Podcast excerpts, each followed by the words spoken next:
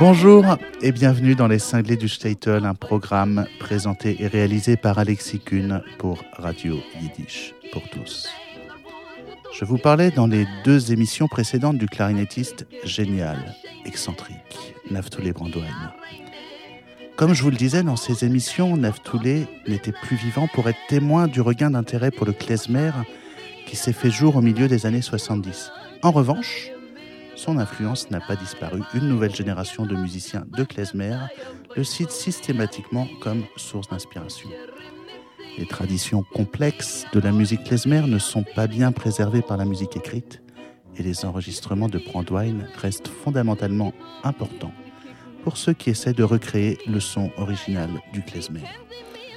J'ai l'immense plaisir d'accueillir ici ce soir un des clarinettistes contemporains qui s'est le plus inspiré de Naftuli Brandwein. Si Brandwein était considéré comme le King of Klezmer Clarinet, j'ai en face de moi ce soir son héritier, The New King of Klezmer Clarinet. Et croyez-moi, je suis impressionné qu'il soit en face de moi. D'ailleurs, il, il rit beaucoup quand je le cite. Il est clarinettiste virtuose et inspiré. Il n'a de cesse d'explorer nombre d'esthétiques musicales, du klezmer traditionnel revisité aux musiques électroniques en passant par le rock, l'americana, la musique classique et contemporaine sans parler de formes totalement inclassables. Cet insatiable touche-à-tout en quête d'absolu ne perd cependant jamais de vue sa vision de la musique, l'approche de l'âme humaine, un besoin d'universalité et de spiritualité qui le conduisent depuis quelques années à s'inspirer des musiques sacrées pour faire évoluer son langage. J'ai l'immense plaisir de vous présenter le clarinettiste Yom.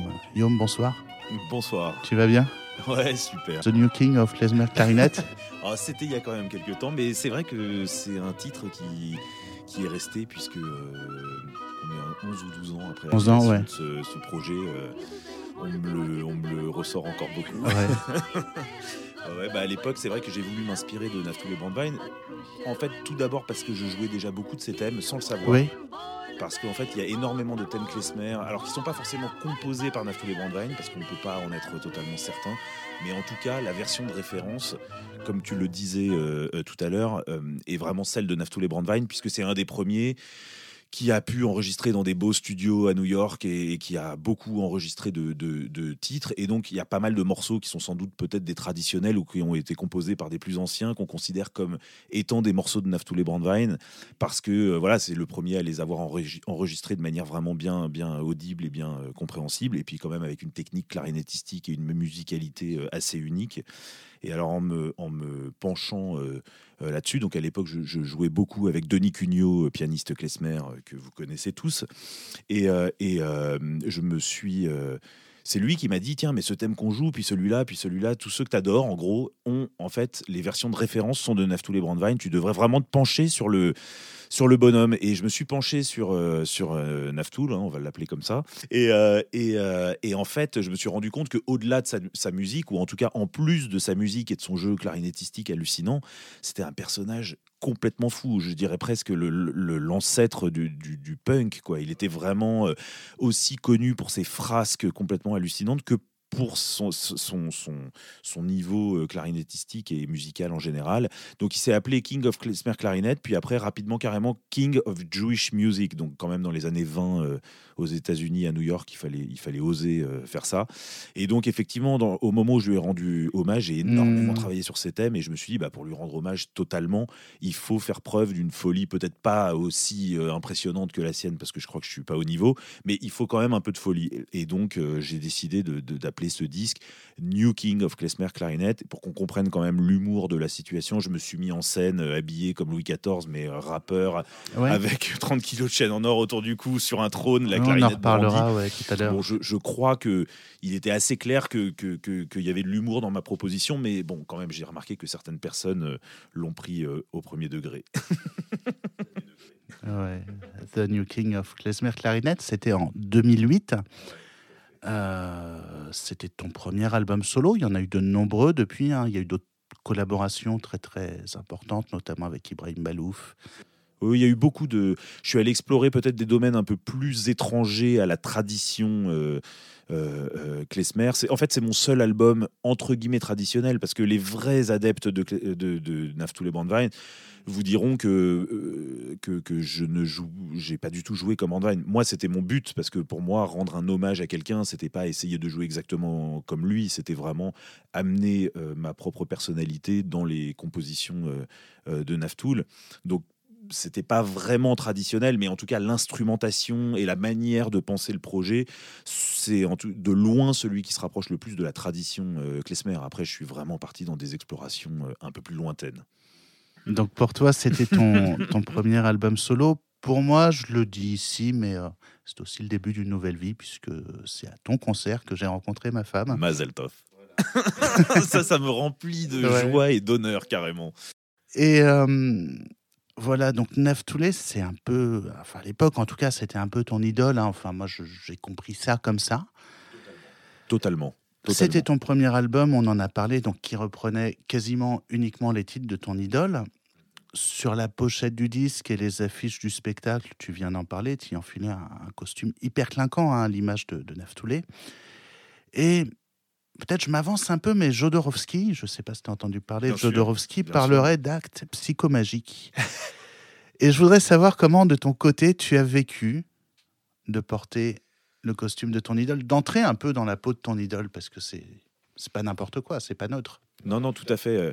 Alors, je dirais pas forcément que je suis entré dans la peau de mon idole, mais je dirais que je, je, je, suis effectivement entré dans une, une démarche, euh, alors pour moi, qui était complètement second degré, mais dans laquelle évidemment je me suis pris au bout d'un moment de manière euh, euh, vraiment euh, vitale et, psychiquement, je pense que ça m'a quand même vraiment atteint, on pourrait dire. Bon, de toute façon, étant fils de deux psychiatres psychanalystes, j'étais déjà mal parti à la base. Tu veux qu'on en parle Attends, je vais m'allonger sur le divan.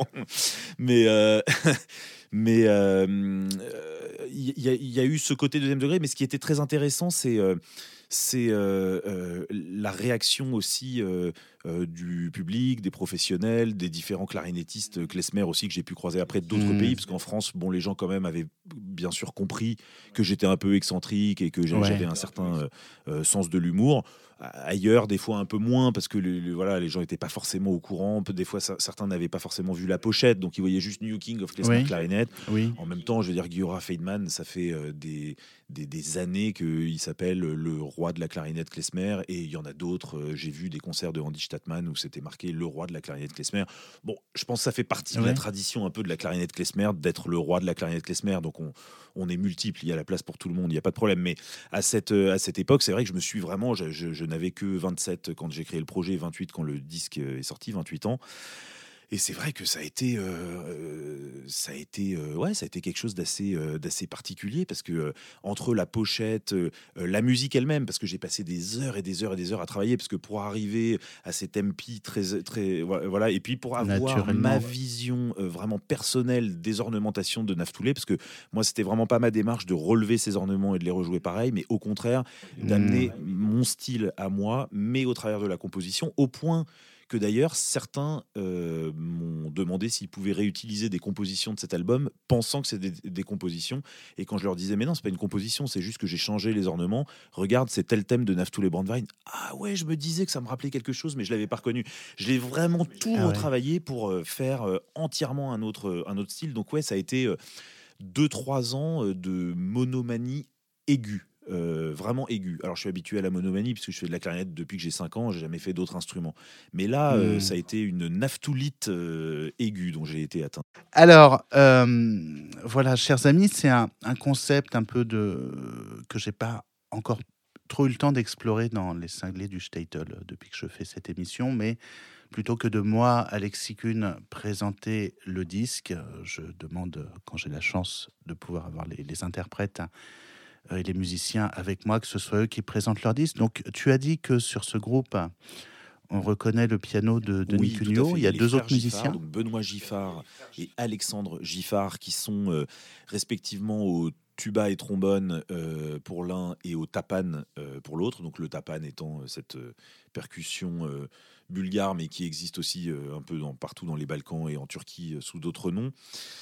Et voilà, qui est une instrumentation pas exactement traditionnel, bien évidemment, avec le piano euh, euh, de Denis, mais en tout cas qui s'en rapproche euh, pas mal. Et les deux frères Giffard, bah, Benoît avait 18 ou 19 ans quand il est entré dans le, dans le groupe. Et ça a été voilà, une aventure assez extraordinaire, parce qu'on a dû faire peut-être... 200, 200 concerts dans les quatre premières années de, de, de tournée de ce, de ce, de ce groupe. Hein. donc ça a été très très fort. Mais Denis, c'est un peu différent. Denis, je le connaissais depuis 1997 dans l'Orient Express Moving Schnorrers. On hmm. avait fait un disque en duo, The Golem on the Moon, en 2003 ou 2003. 2003. Et, euh, et, donc, euh, donc euh, voilà, c'est un ami de, de, de, toujours. Mais là, de jouer en groupe, au sein de mon groupe, enfin, il avait une place très très importante, à la fois dans les arrangements et à la fois dans le dans l'esprit global, euh, enfin voilà, on était trois petits jeunes euh, et Denis, c'était c'était vraiment assez génial, mmh. multigénérationnel. Euh, en même temps, le, le joueur de Tapan était était pâtissier au Fouquet's. Ah ouais, enfin pas le chef pâtissier, mais bon, il était et donc il avait deux métiers. Des fois, il avait fini à 4 heures du matin, il arrivait à une répétition à, à 10 heures du matin. Enfin, il y avait une espèce de ferveur qui voilà, qui était, c'était mon premier disque, premier euh, euh, projet sous mon nom, premier projet sous le nom de Yom, puisque avant ça, le disque que j'ai fait avec euh, avec Denis Yom. Et donc donc voilà, ouais, ça c'est bien de parler de tout ça, ça me rappelle des, des super souvenirs. Et du coup, des arrangements, c'est un travail collectif ou c'est beaucoup toi? Tu nous as dit tout à l'heure que tu étais resté trois ans vraiment enfermé dans, dans l'esprit de Naftoulé. Denis, qui naturellement connaît aussi bien hein, ah le, oui, Denis qui connaît très très le bien répertoire de, de Brandwein. D'autant plus que Denis a cette particularité assez euh, unique au monde, c'est que euh, ça ne le dérange pas. Euh, parce que moi, j'avais besoin pour travailler toutes les doubles croches, tous les petits ornements, tous les trucs que je voulais vraiment faire précisément. Des fois, il fallait que je le joue, je sais pas, 60 fois de suite le thème. Et lui, ça le dérangeait pas de jouer. ah oui, non, il adore. il adore ça, et donc il était trop content. Et donc, enfin, le travail que j'ai fait moi sur les arrangements sur la clarinette est complètement indissociable de la présence de Denis, parce que je crois qu'il a été là pratiquement tout du long. On a bossé des heures, des heures, des heures, des heures, des heures ensemble à faire. Enfin, je dis même, je dis travailler, mais c'était même pas travailler, c'était juste faire tourner. Puis quand tout à coup il y avait un petit ornement qui passait un peu mieux que la fois tous les deux, on était tout mmh, contents. C'était super, vous étiez aux anges. Alors on va faire une première pause musicale. Donc pour la suite de l'émission, je te propose de présenter le disque piste par piste avec trois questions récurrentes. Ah, génial. Pourquoi tu ou vous avez choisi ce morceau? Ça, c'est la première question. Ok. Deuxième question, comment se sont construits les arrangements? Ok. De manière euh, synthétique. Hein. Ah ouais, ouais, bien sûr. Et troisième et dernière question, quelles étaient les intentions artistiques que vous vouliez faire passer avec ce morceau? Bon, je dis quand même que pour nos auditeurs et moi-même étant musicien, c'est vrai que je me rends compte qu'on parle de, de, ça 11 ans après ou 12 ans après l'avoir enregistré tu as fait pas mal de choses depuis, donc c'est peut-être un effort que je te demande. Non, mais on, va, on va essayer. Fais comme tu peux. Je serai peut-être pas aussi précis sur tous les morceaux, ça c'est sûr, parce que, euh, parce que vraiment, ça fait, ça, fait, euh, ça fait quand même assez longtemps. Mais euh, donc. Le premier morceau, je vais te laisser présenter ton disque. Génial. Donc le premier morceau qui s'appelle dans le disque The Jew in Jérusalem et qui s'appelle originellement euh, derrière d'Inir C'est donc un morceau de Naftuli Brandwein. Euh, ce qui me semblait euh, drôle dans ce morceau, c'est que donc c'est le juif à Jérusalem, alors que euh, Naftuli Brandwein, il est allé directement de la Bessarabie orientale, donc quelque part en Ukraine, ah. jusque ou, en Moldavie, je ne sais pas exactement, mais bon, enfin par là-bas en tout cas, jusque à New York. au tout début vraiment du XXe siècle. Évidemment, il n'est jamais passé par Israël. Bon, de toute façon euh, la période. Sachant qu'à l'époque c'était encore la Palestine et que peut-être dans la dénomination du titre, Jérusalem n'avait pas la même signification qu'aujourd'hui. Exactement, et c'est pour ça que euh, moi je me suis amusé à, le, à, le, deux choses. D'abord à le renommer euh, en anglais parce que pour moi c'était bien de replacer Naftuli Brandwein comme clarinettiste new-yorkais parce qu'après tout sa carrière est vraiment new-yorkaise. Et euh, la deuxième chose, c'est au niveau euh, euh, des arrangements. C'est le morceau que je joue de la manière la plus orientale mhm. de, tout le disque, avec vraiment une introduction en quart de ton, avec voilà quelque chose vraiment qui va chercher, qui va puiser du côté de la musique orientale, parce que je trouve que à l'intérieur de la thématique, il y a vraiment, il y a vraiment, d'ailleurs dans la rythmique aussi, il y a vraiment cette, cette influence orientale dans ce morceau-là. Et puis, euh, au point de vue de la troisième question, bah, l'intention artistique, voilà, c'était vraiment ça, c'était d'en faire une version euh, euh, à la fois vraiment purement ashkénaze dans son côté klezmer ornementalisé, Mhm. et en même temps d'amener vraiment ce côté extrêmement oriental dans le mode de jeu clarinettistique. Ok, super. Merci, Yom. C'est The Jew in Jerusalem.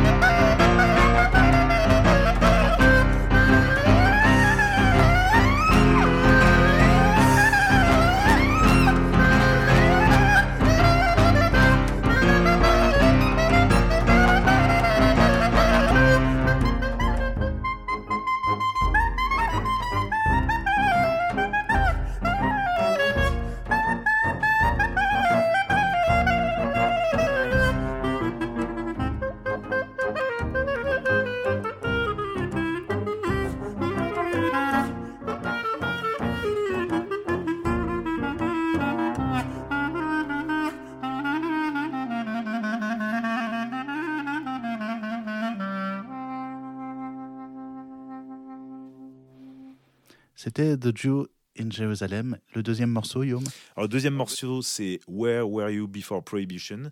Donc, Vaste question. Ouais. Où étais-tu avant la prohibition? Alors, ça, c'est très intéressant comme titre. Ça, ça nous a fait beaucoup rire. euh, avec, avec Denis, parce que quand on, cherche un peu sur Naftoul et Brandwein, bon d'abord Brandwein quand même en yiddish et pas seulement, ça veut dire schnapps en gros, hein, donc, et il était connu pour boire énormément et de manière pas totalement maîtrisée, voire carrément pas maîtrisée du tout, et il faisait n'importe quoi, il baissait son pantalon, etc. Il, devenait fou, et donc ses, musiciens, le surnom qu'ils lui avaient donné, c'était Nasty Drunk, donc salivrogne en gros. Quoi. Donc ça, ça nous faisait pas mal rire, parce qu'avec Denis à l'époque, encore en 2008, 2009, voire 2010, on ne rechignait vraiment pas euh, sur la tradition euh, d'Europe de l'Est de boire une bouteille de vodka. Est-ce qu'aujourd'hui Non, aujourd'hui. Ouais, aujourd'hui, ouais. Euh, je parlerai pas pour Denis, mais en tout cas, moi, ouais, ouais, j'ai dû, j'ai calmé sévèrement mon rapport à l'alcool. Oui, parce que c'est vrai que voilà, dans ma famille, c'est le petit plaisir. Tout à coup, on sort la bouteille de vodka du, du, congélateur et c'est parti, petit verre par, petit verre et normal. on la siffle quoi. Bon bah voilà. Et de la soupe de préférence. Exactement. Hein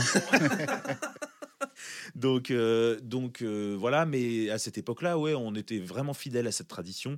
Donc, où étais-tu avant la prohibition? Ça nous faisait plutôt rire. Euh, moi, c'est un, morceau qu'on jouait déjà donc avec Denis, que j'adore, que je trouve mélodiquement et harmoniquement juste incroyable. Les trois parties sont, sont parfaitement, c'est parfait quoi. Et, et, et on, on, en a fait quelque chose voilà, de très virtuose. C'est un thème qui est déjà rapide à la base. La manière dont le joue Brandwein est très rapide et j'ai opté pour la, solution, d'ailleurs bien poussée par Denis, euh, euh, d'une une vision encore plus virtuose du morceau, d'aller encore plus vite et de finir en plus en accélérant dans le suraigu complètement hystérique et puis de le mettre directement en deuxième morceau comme une espèce de voilà de, de déclaration de voilà, sachant que ce morceau, originellement, je pense que Brandwein l'a pris euh, d'une autre chanson yiddish. Euh, c'est totalement. Du gewesen Où était C'est ça. en fait, il a ajouté. Euh, ah, ah parce que sûr que vous bist du gewesen, il n'y a, pas de, de, de, prohibition dans la version. Ah, non, non, non, c'est une, chanson. Non, ouais, ouais, ouais. Oui, ouais, ouais, c'est une chanson plutôt. Euh, ok. Et eh bah oui, oui, c'est ça. Où étais-tu? Puisque c'était. Euh, mais d'ailleurs, ça, ça ne m'étonne pas trop parce que je pense qu'il y a plein de thèmes qu'il n'a pas vraiment composés, mais que étant à hmm. New York dans les années 20, il fallait, euh, il fallait, voilà, et il fallait exactement. On ne sait pas. souvent d'ailleurs, on dit traditionnel, mais des thèmes d'une telle complexité mélodique et harmonique ne sont pas sortis de nulle part comme ça par un inconscient collectif. Il y a bien quelqu'un qui l'a composé. Et, et à cette époque-là, c'était complètement normal à New York en 1920 23, je pense, ça a été enregistré ou 22. Euh, c'était totalement normal de donner son propre titre, de rajouter sa mm. petite euh, private joke et puis de l'enregistrer comme si c'était sa composition. D'ailleurs, je suis même pas sûr qu'il ait euh, dit que c'était sa composition. C'est nous qui disons maintenant un thème de Brandwein parce que c'est lui qui l'a enregistré. Mais effectivement, ça m'étonne pas que ce soit une, chanson yiddish à la base. La, mélodie et je la trouve sublime. Après, on la joue nous à toute vitesse. Enfin, disons que le A, le A, attends. Non, le, le B, là.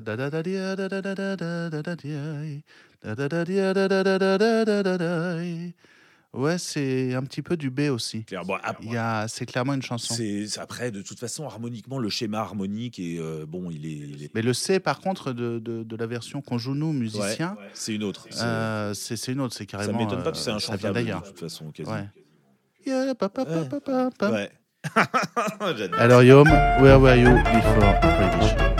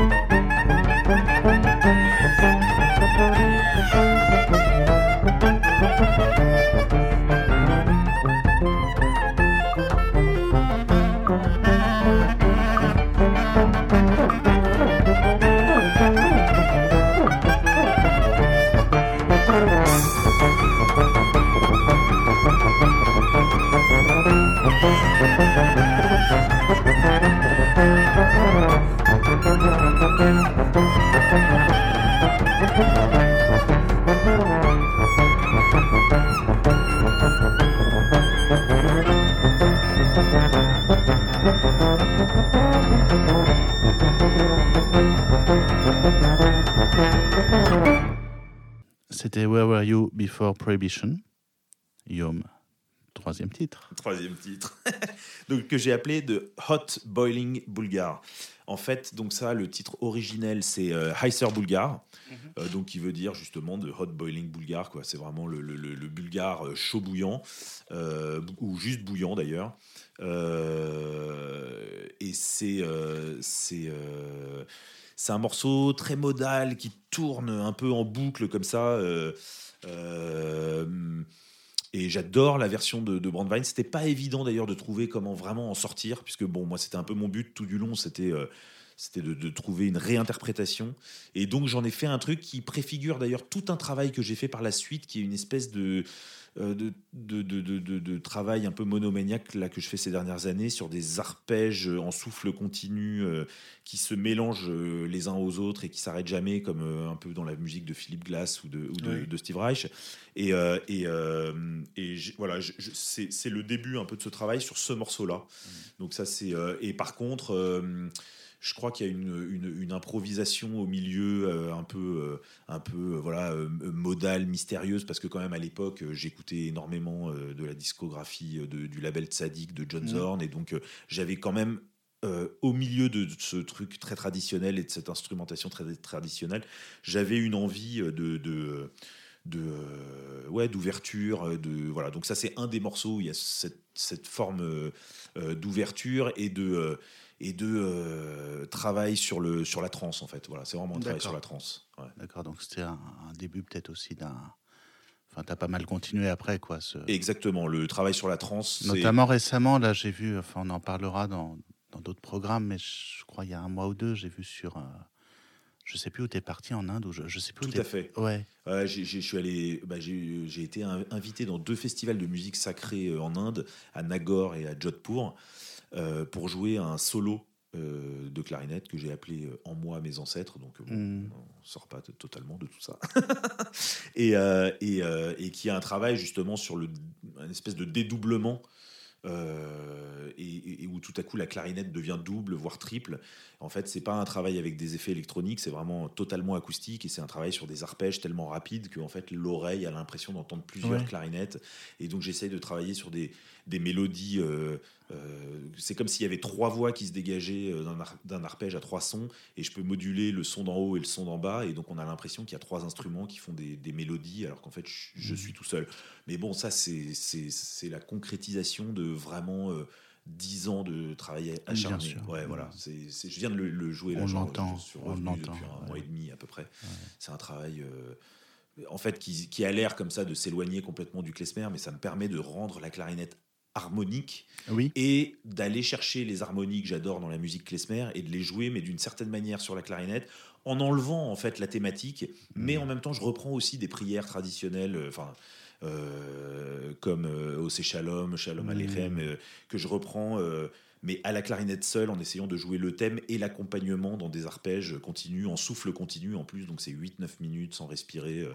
donc euh, voilà, bon, je suis toujours aussi monomaniaque, j'ai juste un tout petit peu décalé ma manie. ok. donc le morceau, tu l'as appelé celui-là? The Hot Boiling Bulgar. Et c'est ici tout de suite et maintenant.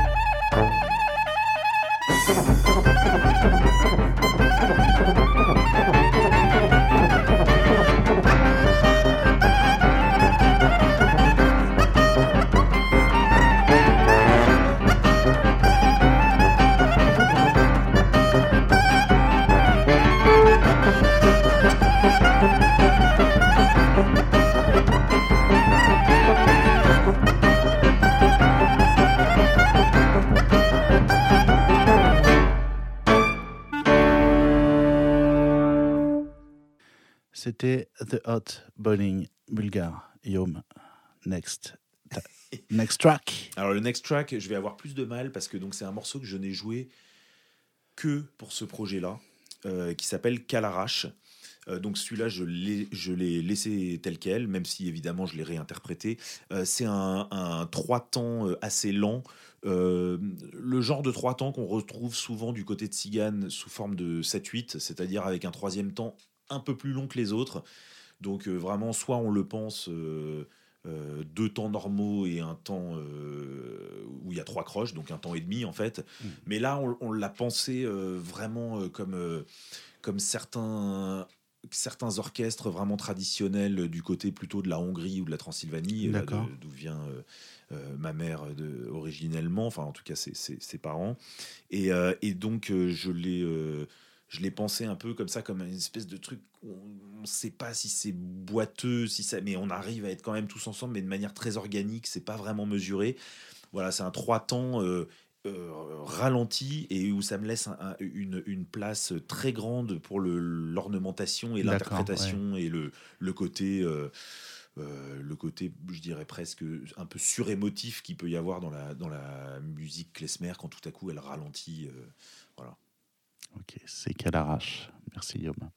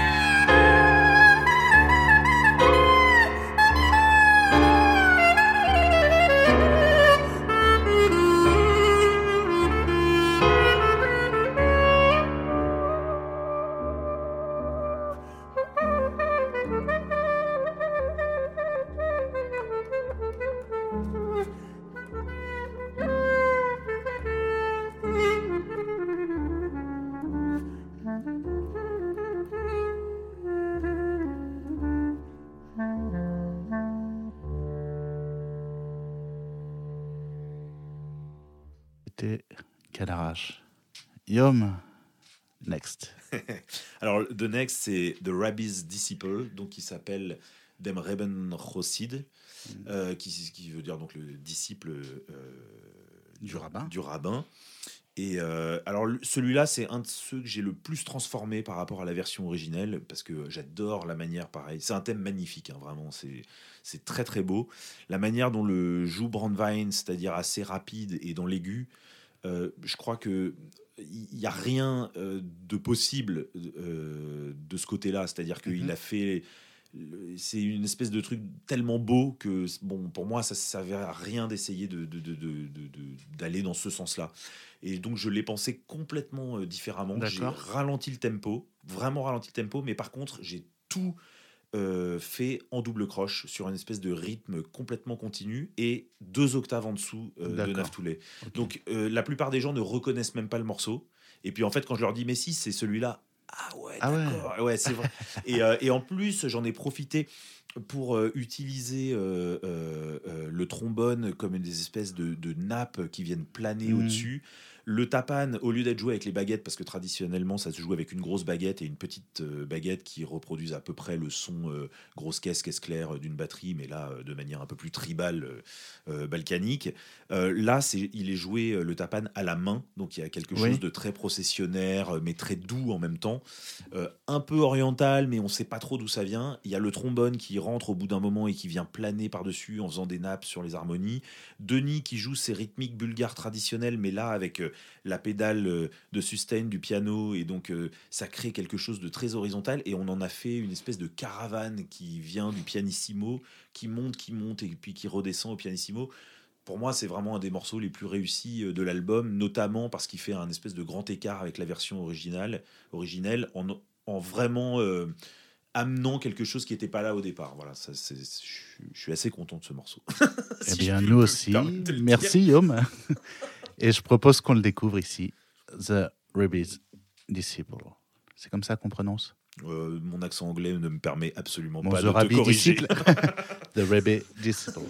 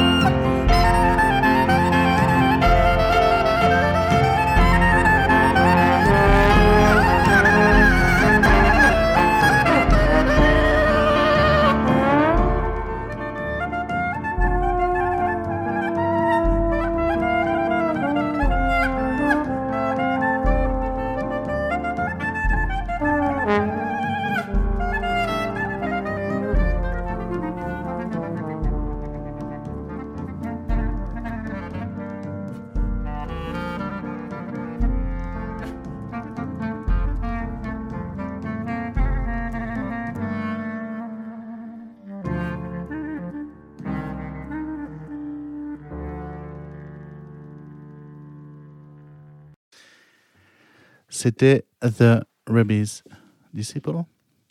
Next track is... Next track is uh, Cadence ou Cadence. Euh, cadence, euh, je voulais quand même qu'à l'intérieur de ce disque, euh, avec que euh, des, euh, des euh, morceaux de Naftali Brandwein, je voulais aussi, euh, en plus de ma réinterprétation de ces thèmes, je voulais amener un des petits trucs qui, fait ma qui font ma particularité. Et c'était déjà ce travail euh, d'arpège continu. Alors c'était les balbutiements, le, le tout début, mais cette cadence, voilà, c'est euh, une minute et quelques, je me rappelle plus exactement le temps, euh, de, euh, de, euh, d'arpège continu. Je sais même pas si je le faisais encore à l'époque en souffle continu, je pense quand même que si. Mais voilà, c'est les tout débuts d'un. Encore une fois, voilà, c'est- né à ce moment-là sur ce disque, et depuis, j'ai pas arrêté de le travailler. C'est ce, c'est un peu ce en moi mes ancêtres actuels, euh, 10 ans ou 11 ans avant. Merci